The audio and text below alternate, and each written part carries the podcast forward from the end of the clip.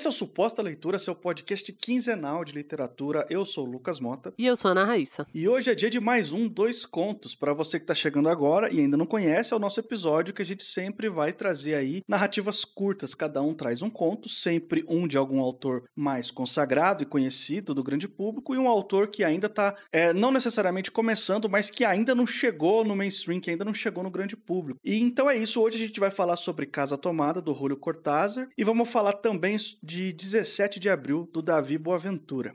Vamos começar pelo Cortázar, começar dando aqui uma sinopse. Esse conto, do que eu li do Cortázar, assim, é, de contos, ele é o mais como eu posso dizer, o mais subjetivo. E assim, se você é uma pessoa que acha que o Boas Meninas do Lucas não tem final, você vai achar esse conto muito confuso. Por quê? Tem pessoas que gostam mais de, de, coisas mais abertas a interpretações. Não quer dizer que não tenha final, não quer dizer que não tenha uma, uma interpretação. São mais abertos. Por isso que eu fiz a comparação com Boas Meninas. E tem leitores que querem que o negócio seja resolvido e dado. Ó, acabou assim, porque é assim que aconteceu. Esses leitores vão ficar muito em parafuso com esse conto. Porque mesmo quem não é esse leitor, que é o meu caso, que eu gosto de coisas abertas à interpretação, você fica desparafusado. É um conto de 46, ele foi publicado pela primeira vez numa revista, então assim, se você não lê revista literária, leia. Pessoas como Julio Cortázar, Borges, todos eles escreveram em revistas literárias. Então, talvez você leia em primeira mão alguém que vai ser muito famoso lá na frente. Essa revista era editada pelo Jorge Luiz Borges, falando aqui em português para não arranhar a garganta com o Jorge.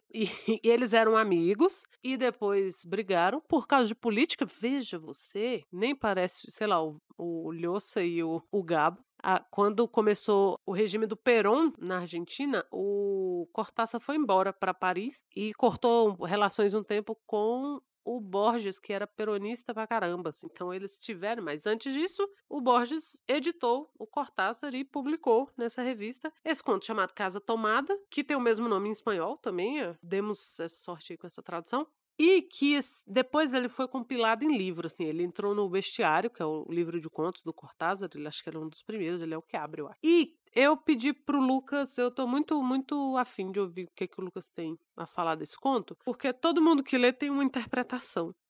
e eu gosto muito disso. E é o que que acontece, assim. É um casal de irmãos, um homem, um homem e uma mulher, que eles já são idosos, pelo que, pelo que se conta, e eles moram na mesma casa que eles nasceram, que era tinha sido do pai deles, do avô deles e tal. Então é aquela casarão de família. E eles estão nessa casa, eles já estão naquela fase da vida. Ele mesmo fala que, que assim, a diversão dele é ir na cidade comprar livro, ver o que, que tem nas livrarias de, de novidade de romance francês e tal. A irmã dele em casa tricotando. E eles têm aquela rotina, assim, de. Eles até contam, né, que pela manhã eles limpam a casa. E como é uma casa muito grande, eles têm que dividir ali o trabalho. Na hora do almoço, né, eles param, eles fazem o almoço, param para almoçar e depois cada um vai fazer o que gosta. Mas isso quer dizer o quê? Fica cada um no seu quarto, ela tricotando, ele lendo o livro e conversando, aquela vida pacata de véi, né? Que sonho. E um dia, você não sabe como, nem porquê, nem quem, tomam um lado da casa deles. Como é um casarão, pense nisso, que é um casarão, eles começam a ouvir barulho e veem que pessoas entraram pelos fundos e tomaram uma ala da casa e estão lá. E o que que eles fazem? Eles trancam as portas e continuam vivendo tranquilamente no resto da casa. Só que isso não para por aí. Essa situação ela vai acontecendo, então mais e mais eles vão perdendo cômodos, perdendo pedaços da casa. Tem até um momento que ele fala que, que a irmã só teve tempo de sair correndo um cômodo lá e ficaram as agulhas dela para trás e a linha de tricô dela e tal. E é isso, assim, é isso que acontece. Não é um conto longo, pelo contrário. E é basicamente o que acontece. Eles vão perdendo, a casa vai sendo tomada, eles só vão trancando as portas e mantendo ali aquela, aquela situação vai meio que, poxa, perdemos o quarto X e continuam vivendo no que vai ficando dessa casa até que chega um momento que eles estão do lado de fora. E é isso. e, cara, é é aí que ela dá, esse conto dá essa possibilidade de interpretação, sabe? Que casa é essa? Quem são esses irmãos? Porque eles levam. Assim, eles nem trabalhavam, eles falam que eles vivem de renda, né? Rentista a gente sabe, vagabundo. Mas não é o caso aqui, que no caso eles são gente boa. Mas assim, eles eram de uma família muito rica, que, que eles acabaram ficando com uma grana e eles não têm muitas ambições na vida, né? Citam ali meio por cima que tem uns primos não sei aonde e que talvez queiram a casa num futuro, sei lá, quando alguém morrer. Mas sim, a grana ele fala que dá para eles viverem e comprar os livros dele, comprar as linhas dela e eles manterem aquela vida ali sem muito para onde ir, nem muito rebuliço, nem, nem muita gastação. A forma como aquela vida que eles construíram, que é que se confunde com a própria rotina, ela não chega nem a ser interrompida pelo fato da casa ser tomada, né? Porque a coisa vai acontecendo tão gradativamente que não é inicialmente um choque. Eles se assustam, nossa, entraram na casa, mas eles imediatamente normalizam essa situação. Ok, entraram na casa, estão com os quartos do fundo, a gente tranca e vive de lá para cá. E é aí que a gente tem toda essa possibilidade de interpretação, né? Que vida é essa? Quem são esses irmãos? Quem tomou essa casa? Por que, que tomou essa casa? Por que, que eles não fizeram nada? Essas pessoas são violentas, não são violentas? E aí eu queria ouvir, Lucas, o que que te trouxe, assim, sei lá, se você curtiu, né? Porque às vezes assim, a gente bota a pessoa para ler o negócio e quer saber se ela gostou. Eu gostei, nunca tinha lido nada do Cortázar, era um autor até que estava no meu radar eu até tenho algumas coisas dele aqui já, assim, sabe? O pessoal que escuta a gente há um tempo sabe que a gente gosta muito de literatura latino-americana, então era questão de tempo, eu ia acabar lendo alguma coisa do Cortázar e, como sempre, o podcast tá empurrando a fila, sabe? Colocando um pouco antes do que o planejado. Eu gostei, mas eu li a primeira vez e eu fiquei um pouco confuso se eu. Não, peraí, será que eu tô entendendo essa história? Será que eu deixei passar algum detalhe? Então eu li uma segunda vez para ver, e aí eu me dei conta que na primeira vez eu não deixei passar detalhe nenhum, que era aquilo ali mesmo e que o conto ele era subjetivo mesmo. Como eu não conhecia o Cortázar, eu pensei, talvez seja um estilo do autor, mas agora você falou, não, esse aqui é o mais subjetivo dele. Então talvez não seja esse o estilo dele e especificamente esse conto é que apresenta essa característica mais subjetiva. Mas para mim, esse casal de irmãos aqui, eles têm uma vida muito monótona, no sentido de chato mesmo, sabe? No sentido de que eles não precisam trabalhar, porque o conto diz que eles vivem de um dinheiro que vem do campo. Ele não deixa, não deixa claro do que, que é isso, mas pelo contexto ali parece ok. A família tem uma propriedade, uma terra que. E aí essa terra tem alguém lá cuidando e esse dinheiro vem para eles porque eles são os donos, enfim. Não tem nem que trabalhar para receber esse dinheiro, então não tem necessidade financeira. Eles moram numa casa enorme que ele fala em um momento no conto que ah, dava para morar oito pessoas aqui tranquilamente e moram só duas entendeu? É uma casa muito grande, muito luxuosa. Ele tem uma porta no corredor ali, que essa porta é bem importante para a narrativa, que é uma porta de mogno maciço. Ele deixa claro que é uma porta de mogno maciço ele repete isso umas três vezes no conto. Ah, porque é mogno maciço, eu não sei se eu já te falei, é mogno maciço. Ele é bem assim mesmo, sabe? Ele, ele vai repetindo e ele vai falando o que ele está repetindo. Por quê? Ele quer deixar claro que é uma coisa luxuosa, que é uma porta cara, que é uma madeira que não se faz mais, entendeu? Que é uma coisa que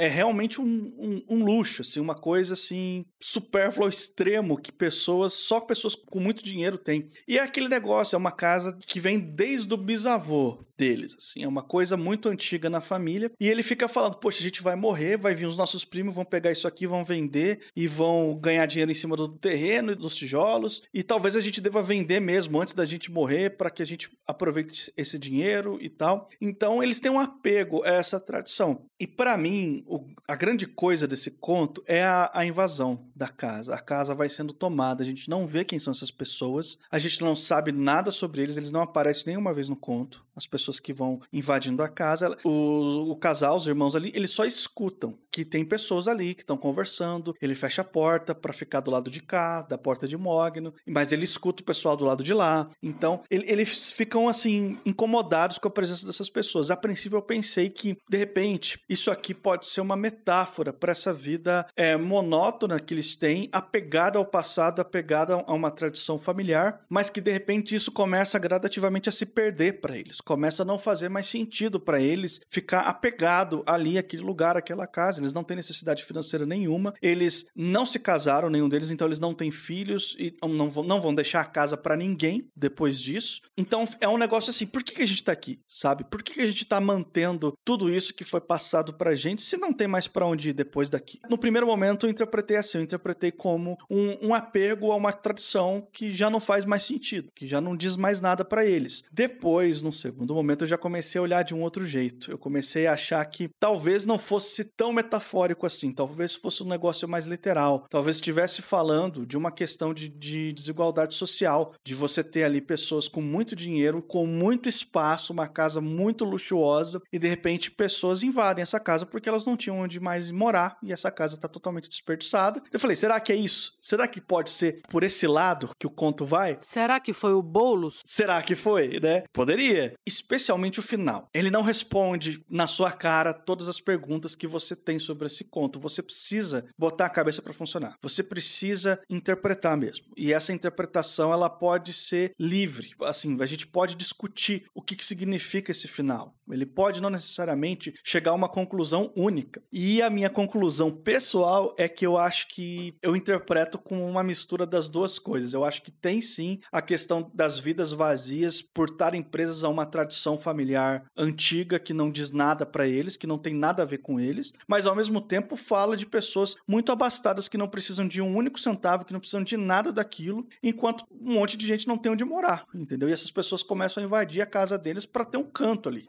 Então, talvez seja assim um pouco das duas coisas, mas eu ainda não consigo bater o martelo e dizer que é, entendeu? Porque ele é muito subjetivo, é uma coisa assim muito que ainda pode ter uma terceira interpretação que eu não vi e eu ainda não percebi, sabe? Ai, eu gostei da sua interpretação, das suas interpretações, né? Eu acho que faz muito, muito sentido. Eu, eu passei pela mesma coisa que você. A primeira vez que eu, que eu li, eu gostei, mas eu não entendi nada.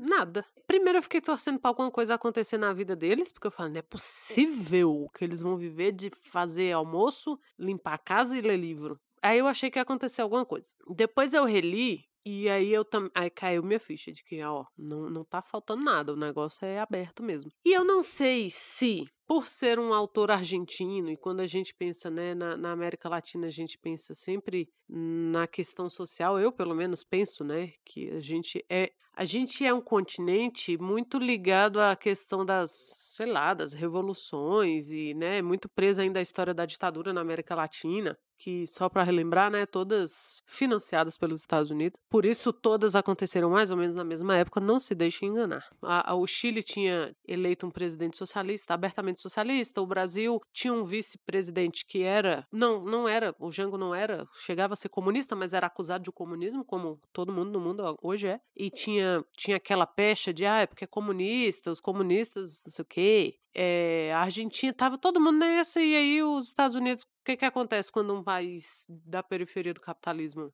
elege alguém minimamente progressista, a democracia chega às nossas portas e foi isso que aconteceu, né? Então, assim, quando você pensa nesse contexto, embora o Cortázar seja anterior mas, a, a esse momento, mas ele era um exilado político, né, do, do peronismo e tal, ou se considerava, né, porque os peronistas dizem que não, então, assim, por essas questões políticas pelas quais a América Latina está sempre passando, eu não deixei de pensar nesse lado também, como uma alegoria dos direitos que você perde e você só deixa pra lá, você só fecha a porta. Porque você ainda está recebendo o seu dinheiro, menos mal, pelo menos temos onde morar ainda. Pelo menos ainda temos a grana que, que vem da poupança ali. Pelo menos não sei o quê. Então, eles vão sendo empurrados para fora da própria casa Aí, casa aqui é no sentido completamente metafórico. Eu não estou falando que uma pessoa que mora numa casa que faz uma ocupação absurda e imoral do, do solo e de tudo, que ela mereça, não, não acho. Enquanto outras pessoas estão sem nesse, olhando por esse lado, eu gostei muito da sua interpretação. Mas quando você pensa na casa enquanto Estado, por exemplo, enquanto país, enquanto estrutura organizada de Estado, você não sabe quem são essas pessoas que entraram e você só vai fechando as portas. Você só vai pensando assim: opa, perdemos um quarto aqui. Beleza, fecha a porta. Nossa, perdemos essa ala da casa, meus livros estavam nela, meu minha cole... ele perde a coleção de selo também, a coleção de selo dele desde criança estava lá, mas tudo bem, a gente vai morar nessa outra ala da casa. Até que chega um momento que eles estão literalmente na rua. E não sei se faz sentido, mas para mim, toda vez que eu volto a esse conto, é um conto que eu releio com frequência eu tento pensar por esse lado e para mim ainda faz bastante sentido, sabe, que seja essa normalização da perda de direitos e ou da perda de soberania quando você fala do Estado, né, no, no caso da América Latina e seus golpes sucessivos, assim. Eu tendo a pensar por esse lado de que você vai perdendo as coisas e você vai normalizando. Então você perdeu um quarto ali, você perdeu, sei lá, um pedacinho do SUS aqui, você perdeu o direito à, à educação gratuita, mesmo que não seja a que a gente quer, né? Então, você vai perdendo as coisas e você vai normalizando. Você normaliza um teto de gasto aqui. Você não... Ai, não tem como, né? A gente, a gente sempre vai ter pra esse lado. Mas é, é, é assim. E a gente sabe que a, o pessoal que ouve, a gente também sempre comenta que né, consegue fazer essas ligações com o que está acontecendo e tal. Então você vai normalizando, você vai normalizando a miséria, você vai normalizando ter mais casa vazia do que gente sem casa, você vai normalizando que é assim mesmo e vai deixando. No final das contas, você não sabe nem quem é que está invadindo a sua casa. Você não sabe nem o que está acontecendo. Você só vai normalizando essa perda de espaço, de direitos, de tudo. Então não sei se faz sentido. Raíssa, faz muito sentido essa sua interpretação. Eu acho que ela cabe muito bem, porque a primeira coisa que acontece acontece quando eles se fecham num pedaço da casa, quando a primeira invasão acontece, ele fala: Ah, mas a minha biblioteca ficou pro lado de lá. Assim, eles estão tomando toda a informação de mim. Ah, verdade. É mesmo. Pode ser uma representação da, da censura, entendeu? Pode ser uma representação da, da, do sucateamento da educação, algo que jamais aconteceu aqui nesse país. Aqui, professor ganha mais dinheiro do que empresário, gente. Vocês estão loucos. Aqui é aquela coisa do. O único profissional que não precisa se curvar ao imperador é o professor. Exatamente. Cara do brasileiro acreditar nisso e, e meter o pau em greve de professor, né? Ai, bom demais. É. Aqui não acontece essas coisas, não. Você perder informação, uh -uh. subjugado, ah, você vai acreditar que tem um grande perigo ali, embora você não sabe. Vai ver os comunistas estavam invadindo a casa deles. Quem são eles? Você não sabe. O que que come, o que que faz? Não. Mas alguém te falou e você vai meio que ah, é pro meu bem aqui, não, nunca abri essa porta de mogno para ver o que tá acontecendo. É, pois é, né? Porque se, se você for ver, usando essa interpretação sua, tudo dá para encaixar. Você tem uma casa, você tem pessoas que vivem uma vida confortável, até monótona, né? Como eu disse, né? Tipo, nós não tem que trabalhar, não tem que fazer nada, tem a, tudo que eles precisam tá ali para eles, eles podem suprir todas as suas necessidades. Eles cuidam da casa, eles têm esse, essa preocupação de manter a casa limpa e organizada, então é uma coisa assim que, ok, essa casa está sendo bem cuidada, a gente está mantendo ela gerações e muitas gerações. De repente alguém invade, já não podemos cuidar do lado de lá da casa e todo o conhecimento cultural ficou para eles lá. Então a gente já não tem mais acesso a essa informação. É o que eu tenho de memória aqui e aos poucos a memória vai acabando, né? Então eu, eu acho que faz algum sentido assim, você, você vê o negócio caindo em desequilíbrio por causa da invasão. Talvez seja mesmo uma metáfora para nação. E talvez a casa tomada seja uma nação tomada, né? Não no sentido xenofóbico da coisa, porque você tá ligado que tá cheio desses escrotos aí hoje que eles vão falar: ah, beleza, então galera que vem de outro lugar a gente não gosta mesmo. Não, não é isso. É no sentido mesmo de imperialismo mesmo. É, bem lembrado. É o sentido de imperialismo. Não é o sentido de que, ah, é porque vieram os imigrantes, ah, porque os orientais. É, não, não, pelo amor de Dada, não, não venham com essa. E o segundo conto de hoje, mais uma vez, a gente não combina temas dos dois contos, e mais uma vez a gente tem um dois contos temáticos, porque a gente tem um segundo conto que é político pra caramba também que ele se chama 17 de Abril. Ele é do Davi Boaventura, que é um escritor baiano. E nas palavras do meu colega, do meu amigo Ricardo Santos, que também é um escritor baiano, né? Ele falou que o Davi Boaventura, na opinião dele, é o prosador mais experimental da nova geração de autores baianos. E eu dou todo o crédito pro Ricardo que falou isso, porque se tem alguém que eu conheço que tá muito antenado no que tá rolando, não só na Bahia, do ponto de vista literário hoje em dia, mas no Nordeste como um todo, é o Ricardo. Então, se o Ricardo falou, acredito, manda um abraço pro Ricardo aí, que deve estar tá ouvindo nós essa hora. Mas aqui a gente tem o conto 17 de abril, que foi publicado por uma coleção chamada Contém um Drama.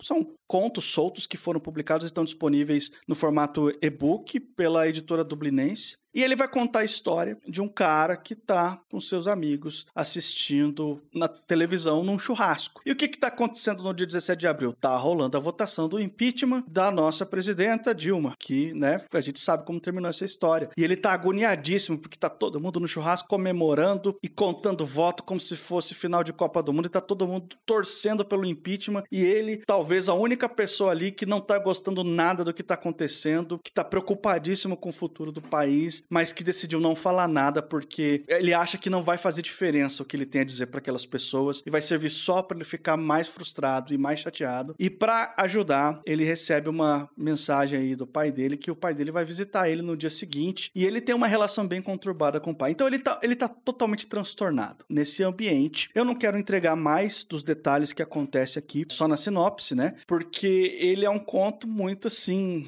político, mas também é um conto muito trágico, né?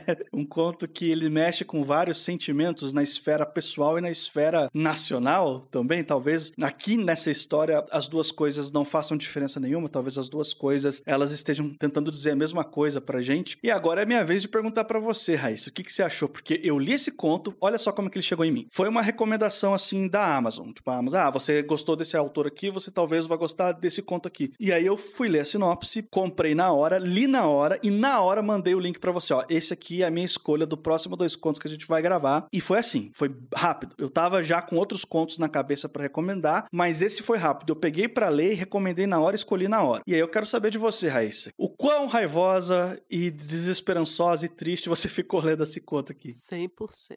Quando você mandou e você falou isso, eu acabei de ler e já é ele. E aí eu já fui e comprei. E aí quando eu abro e tem, né, o, o Kindle, ele não abre na capa, infelizmente. Eu acho um erro isso. Quando você abre o livro, ele vai direto pro ou para aqueles pré textos, uhum. né? Ele vai direto ou para dedicatória ou algum. E aí tinha uma citação lá em latim e atribuída a Michel Temer. Eu já comecei a rir ali naquela hora. e foi o único momento em que eu ri. Foi. Que daí para frente só tristeza, porque, né? Só tristeza, porque eu achei que ia ser uma coisa meio debochada. Porque ele começa com esse deboche, né? Do verba volantis scriptaman, não sei falar latim, desculpa, Jonas, foi meu professor de latim, não sei mais. Que ele fez a cartinha pra Dilma, vocês estão lembrados, né? Porque isso não sai da nossa cabeça. Ele fez aquela cartinha que ele vazou pra imprensa, ele mesmo vazou, obviamente, reclamando que ele era um vice decorativo e quem dera fosse mesmo e tal. E aí ele começa essa carta pra Dilma, que era uma carta aberta no final das contas, com esse essa citação em latim, né? Que quer dizer que as palavras somem, mas a escrita se mantém, uma coisa assim. E aí eu achei esse deboche, claro que não é do Temer, essa frase, mas ele ter colocado como se fosse do Temer, eu achei genial. Eu já comecei a rir ali. E aí eu achei que ia ter esse, esse tom esse teor de debochado, assim, e não tem. Nossa, a galera no churrasco, e sabe o que, que eu ficava pensando? Essa galera que tava fazendo churrasco lá e batendo palma todo, todo voto do pela minha família, pelo meu cachorro, contra a corrupção, não sei o quê. Falei, hoje em dia não estão comendo churrasco. Tomaram no cu, igual a gente. E foram eles que fizeram. Assim, hoje em dia não, ninguém tá fazendo churrasco desse, né? E, cara, você vai sentindo uma aflição, e eu vou te dizer o meu motivo de ter ficado mais aflita ainda com esse conto. Eu estava no dia da, desse inferno dessa votação. A gente foi aqui na esplanada, montaram todo um, um circo, né? E a gente foi lá fazer papo de palhaço, que foi isso que aconteceu. E botaram um telão e a gente queria acompanhar, assim. Ai, colocaram de lado esquerda, direita, né? Era sei lá, um lado com as bandeiras do Brasil, porque já tava nessa peteco aí, e o outro, e a gente foi acompanhar. Eu fui com, com os amigos, com cara, Lucas. Eu nem sei o que dizer. Foi aquilo que todo mundo viu, foram horas excruciantes de tortura. Foi uma coisa pior que a outra. Eu tive o desprazer de ver o voto desse imbecil que tá aí na presidência. Quando começaram aquelas, aquelas, aquelas votações, cara, a gente foi ficando cada vez mais estarrecido, porque eu acho que por mais que você esperar, foi ali que o brasileiro viu o quão quão fundo ele pode ir na lama, sabe? Porque antes não é. A gente sabia, assim, que era uma podridão,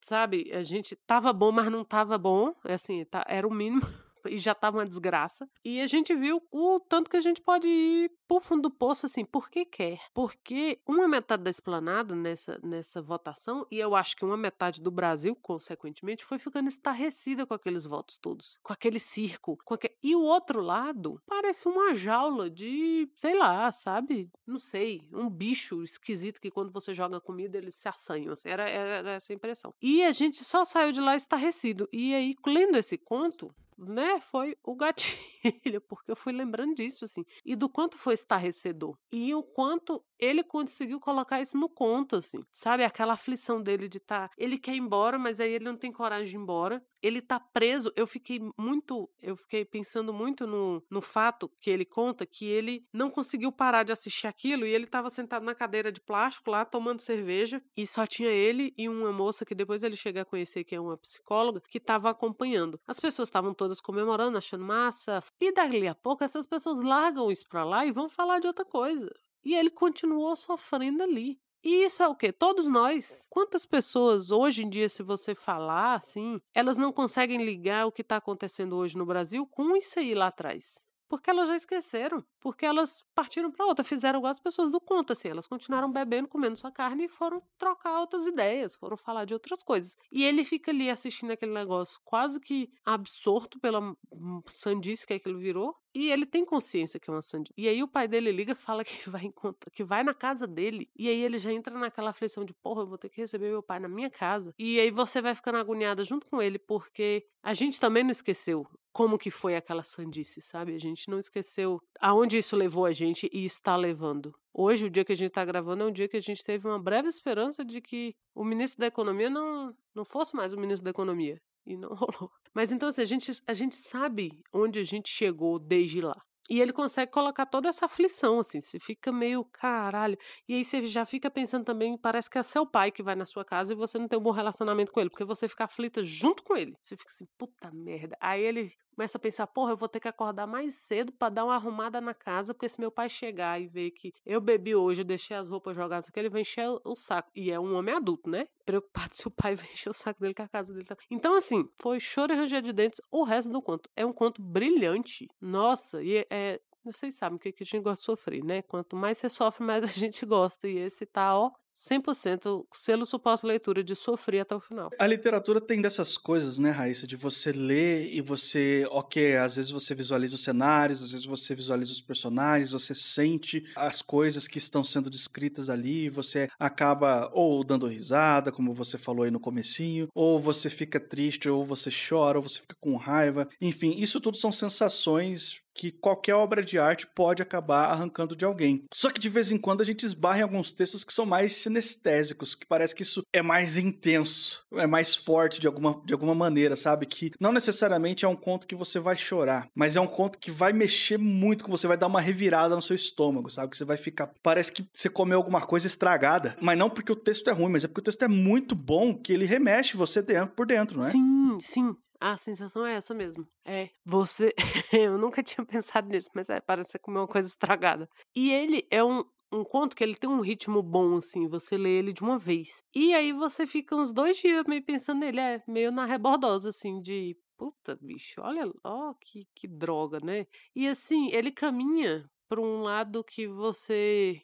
Todos nós já passamos, né? você sair de uma festa estranha, assim, com gente esquisita, que a galera tava com aquele papo bizarro, assim, um papo escroto, meio às vezes uma galera meio racista ou faz aqueles comentários de tiozão, meio reaça assim, e aí você vai para casa e você fica se sentindo meio mal, você sai desse churrasco dele também se sentindo mal, assim. Ele consegue te deixar para baixo. De certo modo, mais uma vez, né, a, a, dupla indicação de contos que conversam entre si. É mais uma vez você vendo a sua casa sendo tomada, você tá vendo a galera invadir, né? Sim, mais uma vez, ele conta que é, você comentou isso, que ele até pensa assim, ai, né? E se eu falasse alguma coisa? Mas ele fala assim, essas pessoas não vão me ouvir, né? Então, assim, ele já teve ali tirado seu direito de falar alguma coisa.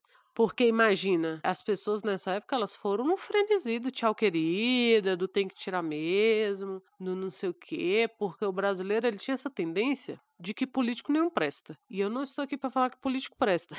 Enquanto classe, temos nossas dúvidas. Mas enquanto pessoas, pelo amor de Deus, até relógio quebrado dá certo. Duas vezes por dia ali. Mas o brasileiro, ele tinha essa ressalva. O brasileiro que não gostava de político, que não lembrava, mas é isso quer dizer o quê? Que ele não lembrava em quem ele votou, ele não cobrava, tudo era tudo igual mesmo, essa merda, da, da, da. E hoje em dia o brasileiro virou o quê? Fã de político. Ele defende o indefensável. E assim, são as mesmas pessoas que estavam ali, né, em grande parte, participando daquele circo macabro, que assim como o personagem, nós ficamos naquela situação do personagem de ter que lidar com esse essa rebordosa de de uma vida política fodida e de problemas pessoais também que não vão esperar. Meus problemas pessoais não vão esperar o, o Paulo Guedes, sabe, largar o Brasil e viver de trade, igual ele devia já ter feito há muito tempo, para, sei lá, para baixar o preço aqui, para comer melhor, para não, meus problemas, o que você tem que comer, o que você tem que fazer, o que você tem que pagar, o que você é todo dia. E a gente tá na situação desse protagonista, assim, de que você tem que lidar com a situação horrorosa politicamente e situações horrorosas na sua vida, né? Ainda mais no caso dele que envolve, acho que tem o, lance do apartamento dele, tem alguma coisa para ele resolver com, com o pai, né, de, de família assim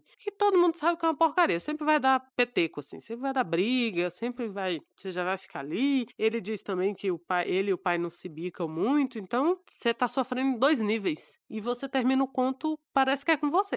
Você tá brigado com seu pai. É, exatamente. Ele, ele termina desse jeito mesmo, de um jeito bem melancólico e desesperançoso, né? Ele tenta até um date, coitado, e não rola muito. Ele parece estar tá meio que sem muita vontade de, de tentar de verdade, né? É, ele tá meio assim, ai, que inferno.